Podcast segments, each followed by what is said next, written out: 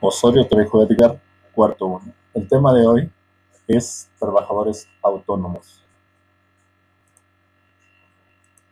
Vamos a explicar la diferencia entre freelancer y outsourcing.